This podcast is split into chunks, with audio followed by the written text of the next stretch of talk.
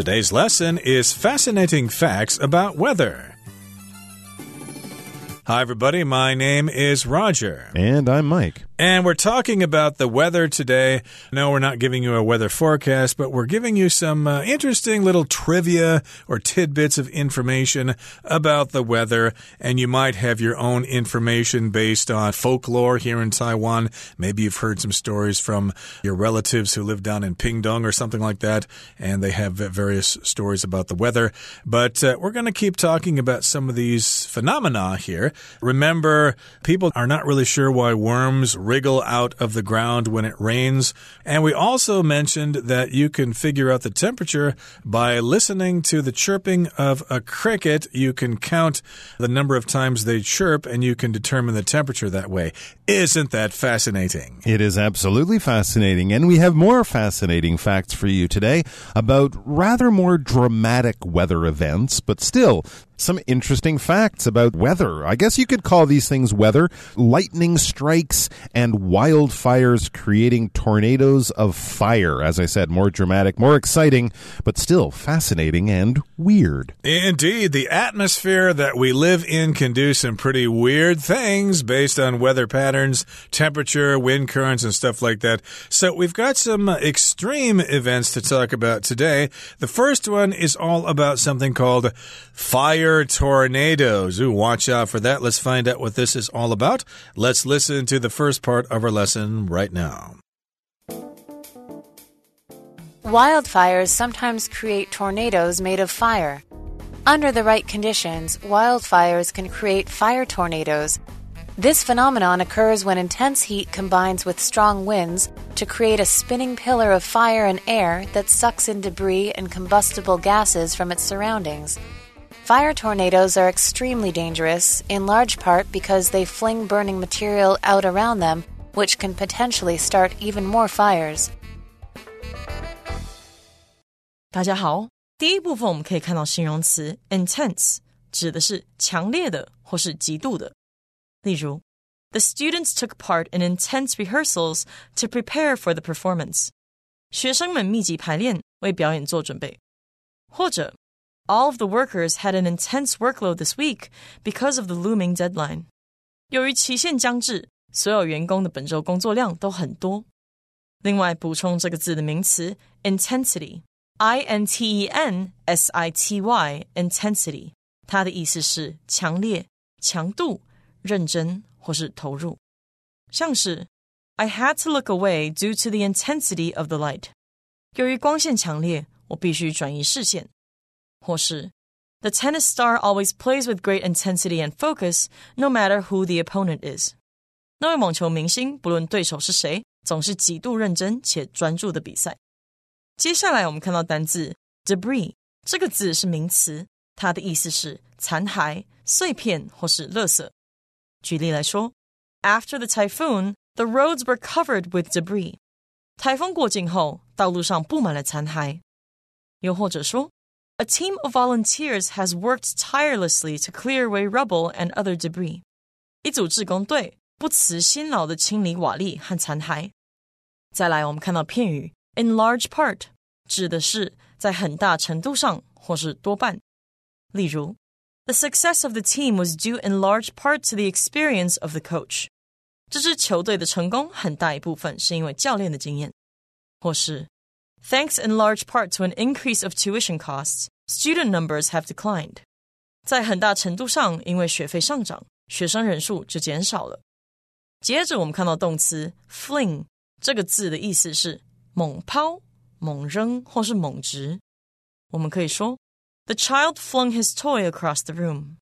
小孩把他的玩具用力抛过房间。或是，The monkeys flung their food at the zoo visitors。 猴子将他们的食物用力抛向动物园的游客。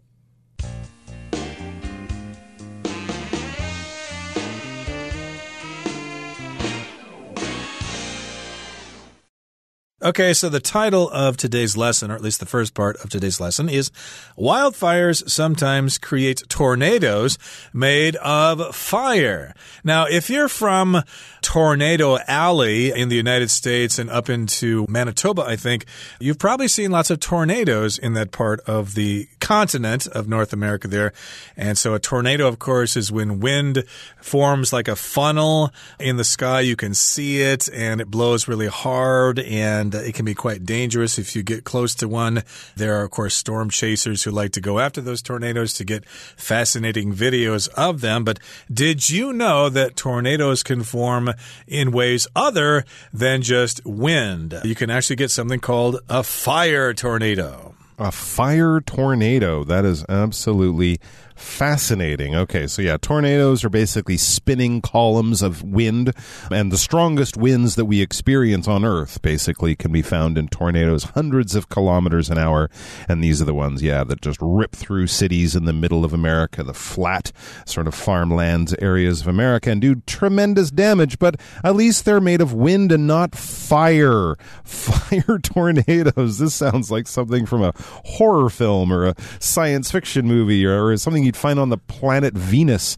Anyways, it says under the right conditions, wildfires can create fire tornadoes. Well, I mean, we've seen these water spouts, which is basically a tornado made of water over the ocean. So if it happens where there's fire, we get giant columns of fire. Yeah.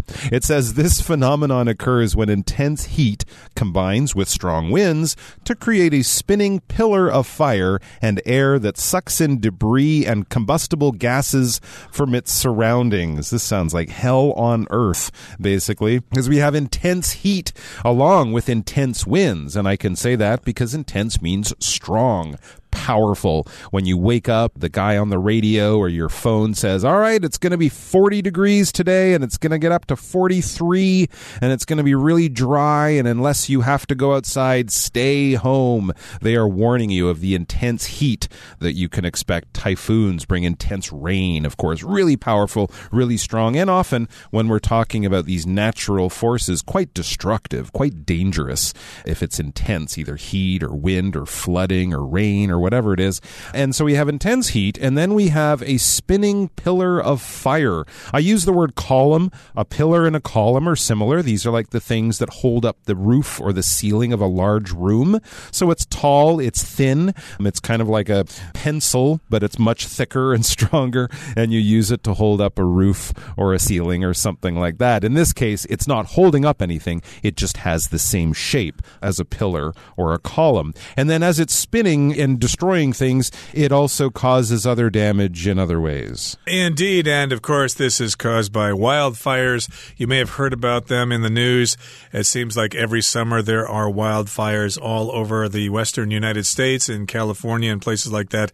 And then during the winter, we hear about wildfires going on down in Australia. And of course, lots and lots of forests are burning at that time. So if you've got the uh, hot air, and so it causes this intense heat, and then that combined with strong winds create these pillars of fire which suck in debris and combustible gases from its surroundings. So, debris, of course, is things left over from a disaster or an explosion. If there was an explosion in a building, for example, you might see debris on the street, pieces of brick or wood or something, things left over from some kind of disaster. And if it's combustible, it can burn. So, you get some gases coming from different sources, maybe methane or something like that. They can burn, they're combustible. And of course, the surroundings are the areas around these wildfires. So these things all combine to create these fire tornadoes. And this is extremely dangerous. As it says, fire tornadoes are extremely dangerous in large part. A main reason why, in other words, a main reason why they're so dangerous is because they fling or throw or shoot burning material out of them, which can potentially start even more fires. So the fire tornado is in one area, but it's spinning so quickly and the wind is blowing so quickly that little bits of burning tree or whatever can get thrown out of the tornado land in an area that's not on fire but now is on fire, thus basically spreading the fire around the area, making it bigger and even worse. I hope I never see one of these in real life or even on the news because it sounds very scary. It sounds like something you would not see here in Taiwan, No. but you never know. Taiwan is heavily forested, and sometimes it doesn't rain for long periods of time, and it gets quite hot, so you never know if a fire is going to start and cause a wildfire, which may result in a fire tornado. You just never know, do you? Okay, that's one interesting phenomenon that you want to avoid or prevent. But now we're going to talk about lightning, that uh, flashing piece of electricity in the air, that can actually heat the air around a bolt of lightning to a very high temperature, which we'll find out in just a second. So let's read through the second part of our lesson for today, and then we will discuss it. A stroke of lightning can heat the air around it to 54,000 degrees Fahrenheit. When you see lightning strike, you're watching around 300 million volts of electricity transit through the air toward the ground. Since air is such a poor conductor of electricity, it gets extremely hot when lightning passes through it. In fact, a single stroke of lightning creates so much heat that the air around it can reach temperatures five times hotter than the surface of the sun. This extreme temperature change causes the air to rapidly expand, which in turn creates the sound of thunder. 第二部分我们看到单字 transit 这个字是动词，指的是通过或是运送。例如，On his trip to London, Paul had to transit through the Dubai airport. Paul 前往伦敦的旅程中必须过境杜拜机场。也可以说，Many travelers transit to the U.S. through Japan or Canada. 很多访美旅客在途中过境日本或加拿大。最后，我们看到名词 conductor，意思是导体 或是指挥。举例来说，Gold and silver are both good conductors of electricity。金和银都是电的两导体。或是 The conductor did a wonderful job at directing the orchestra。那位指挥家将管弦乐团指挥得很好。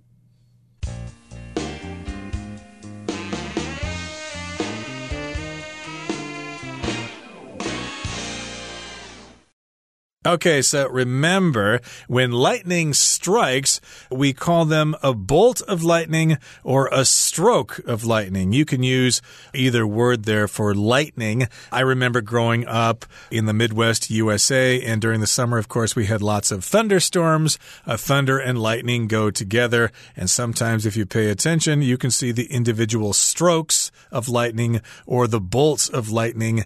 But uh, you don't want to be outside because uh, getting struck by lightning can be very painful and it could even kill you. Absolutely, yeah. It's very dangerous being struck by lightning. Even if it doesn't kill you, it can really affect your body in strange ways, of course, because it's giant volts of electricity. This is not a good thing to have running through you. It says, when you see lightning strike, you're watching around 300 million volts of electricity transit through the air toward the ground. That is the physics of what's going on. If you were able to measure the amount of electrical power inside a lightning strike, it would be off the charts. 300 million volts.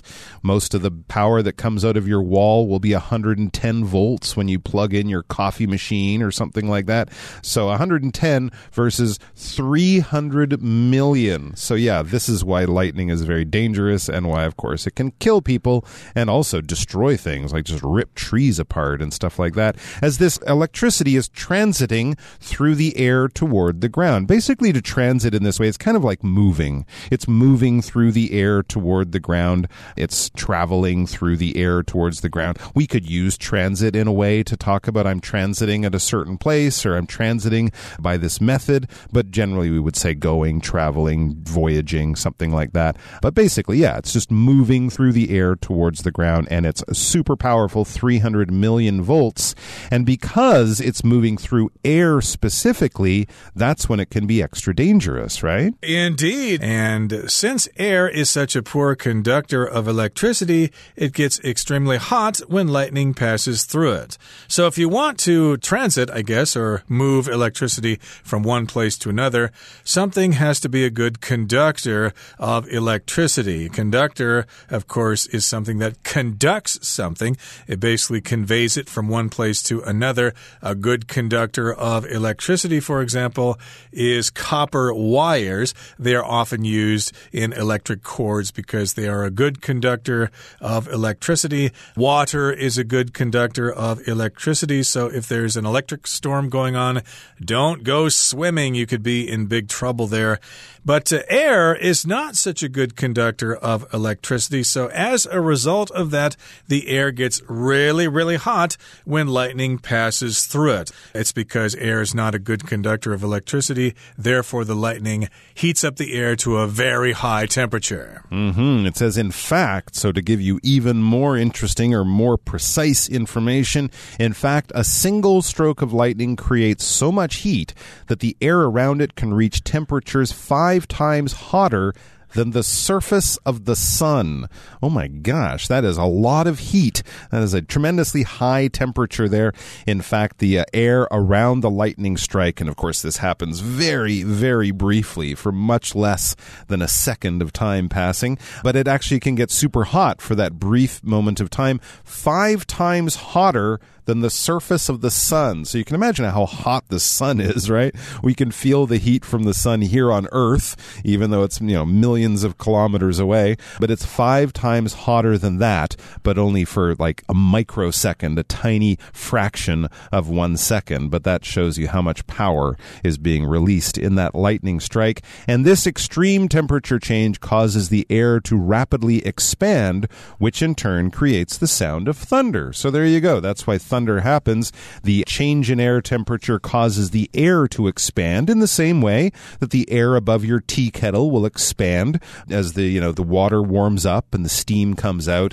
But this happens super quickly, so fast that these air molecules actually sort of smash together. And that's what creates the rumble, which in turn, as a result, creates the rumble of the thunder that, of course, we hear right after the flash of the lightning. Right. Remember that lightning is what you see mm. and thunder is what you hear. And of course, light travels faster than sound. So oftentimes you see the lightning long before you actually hear the thunder. So that's kind of fun. I guess sometimes you can also figure out how far the lightning is away from you by counting the time between the lightning strike and the time the thunder gets to you. There's some kind of formula for that. That's interesting. If you are really close to a bolt of lightning, uh, you might feel things get really hot all of a sudden. But as Mike said, it only lasts for a very, very short time. It's not going to cause big forest fires or things like that, although they can start fires for sure. Okay, that brings us to the end of the second part of our lesson. Let's wrap things up now in the third part. Of course, these tidbits only scratch the surface of weather related facts. Why not research some more so that you can make your small talk about the weather a little more interesting? Okay, so it says, of course, these tidbits only scratch the surface of weather related facts. Tidbit, of course, is a little bit of information. It's not really important information, but it's kind of fun to talk about with your friends and family when you're having a meal or something like that. Yeah, these are little tidbits, little bits of trivia. And of course, there is a lot of information regarding the weather. So, yeah, these uh, little bits of information just scratch the surface. They're just a little bit of information among lots and lots of information. Absolutely. There are so many other cool weather facts out there I'm sure you can learn about and be fascinated by. So the article finishes with a little bit of encouragement. Why not research some more so that you can make your small talk about the weather a little more interesting? Absolutely. So you can go and research some more. Do your own research. We can, of course, use research as both a verb and a noun. Research is the data that you collect by studying something and getting information. And the process of studying something and getting that information is research or research. You could also say it that way too. So why not research or research some more so that you can make your own small talk about the weather a little more interesting? Because as Roger agrees, there's nothing as interesting as someone who knows a lot of weird facts about the weather. Indeed. And of course, you can have lots of conversations regarding the weather here in Taiwan because there are so many kinds of weather phenomena here to talk about, uh, like typhoons and rainstorms and things like that. Okay, that brings us to the end of our lesson for today. It's time now to listen to Hanny.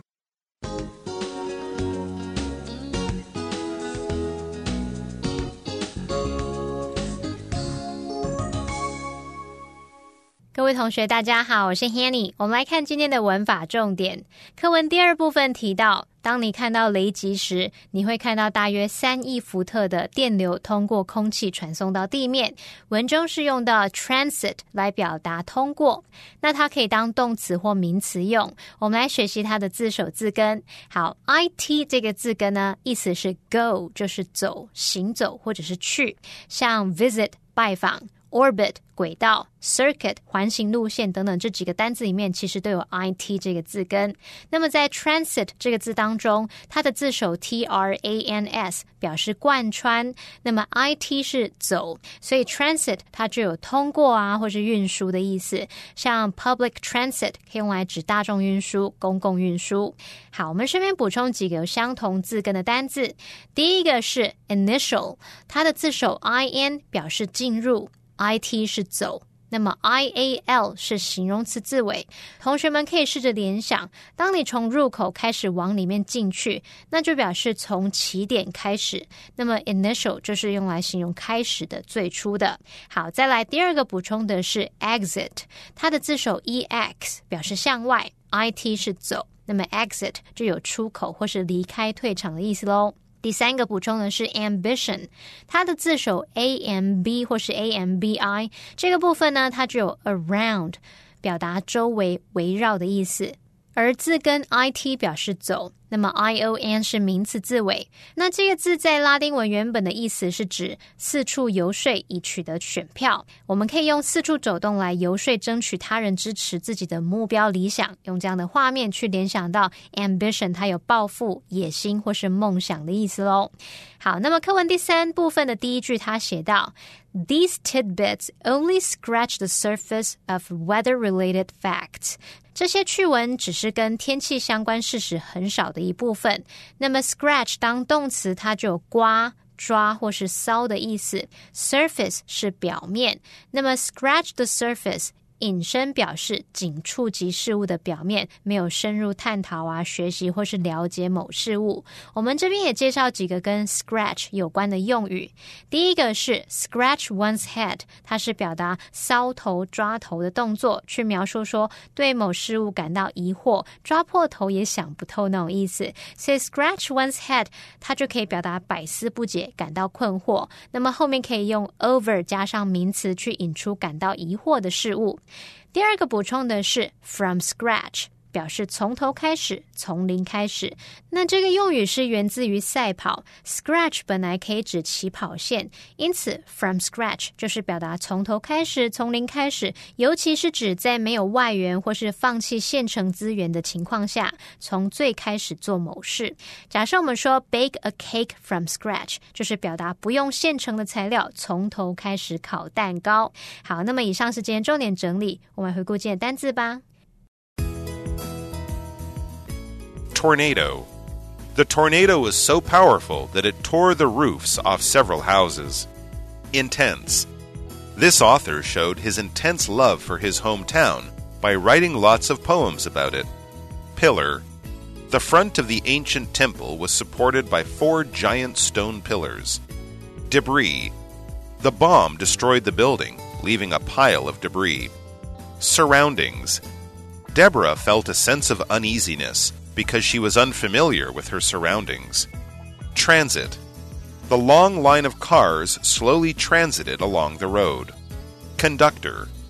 Water is a good conductor of electricity, so avoid water if you are near broken power lines.